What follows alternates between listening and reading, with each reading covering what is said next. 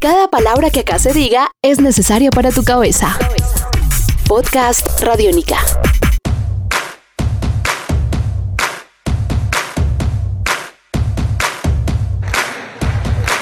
Bienvenidos a una edición más de Podcast Radiónica, un podcast para hablar de deporte, tribuna radiónica, para hablar de vida, para hablar de historias de vida a través del deporte y también para hablar de eh, deporte y tenis colombiano.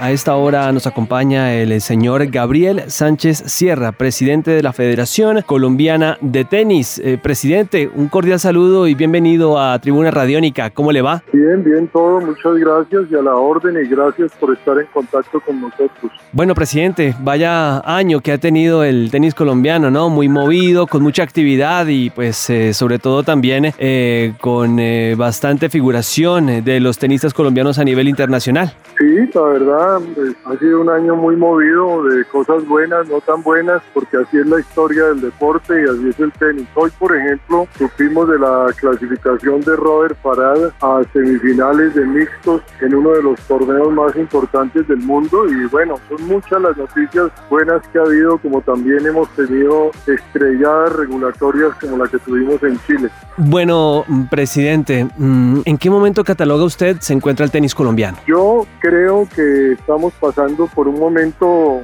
digámoslo, comparativamente a nivel sudamericano. Tenemos uno de los tres mejores equipos sudamericanos, Argentina, Brasil, Colombia. Indiscutiblemente que somos mejor que Chile. Perdimos en unas condiciones irreglamentarias y tenemos un equipo, un excelente equipo que va ahora para República Dominicana a jugar la confrontación con Copa Davis con jugadores todos ellos cercanos al top 100 y también con jugadores de transición. Obviamente que la gente quisiera que tuviéramos top 10, top 20, pero desafortunadamente el tenis es uno de los deportes más complicados donde el tema es difícil, prácticamente aquí no hay subcampeonatos, ni, ni terceros, ni cuartos lugares, es una cuestión muy, muy, muy competitiva. Y en mujeres tenemos un equipo especialmente de transición que vienen muy bien. Mariana Duque también está jugando, luchando y ahí estamos. Estás escuchando Podcast Radiónica. Things are gonna change. and not for better. Siempre pues se- se habla que en toda actividad deportiva uno siempre puede mejorar, uno puede siempre tratar de encontrar eh, nuevas metas y objetivos. ¿Cuál es el objetivo del tenis colombiano a mediano plazo, presidente, con base en lo que ha venido ocurriendo este año? Mira, a mediano plazo, o sea, el año entrante, llegar al Grupo Mundial de Copa Davis. Lo hemos estado luchando por muchos años. Este año, como lo mencioné anteriormente, por temas irreglamentarios nos sacaron de la lucha por el, el- la entrada al Grupo Mundial, pero bueno, hay que pasar la página y seguir trabajando.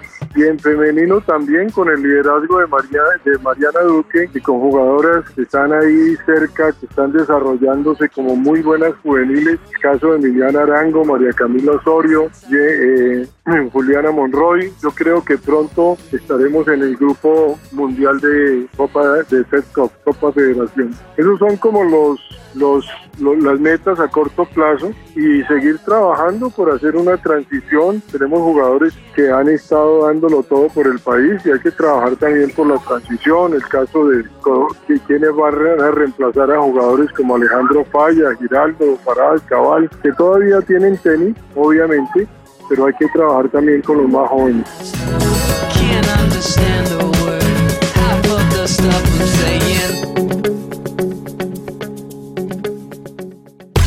Un nuevo universo sonoro por recorrer. Podcast Radiónica.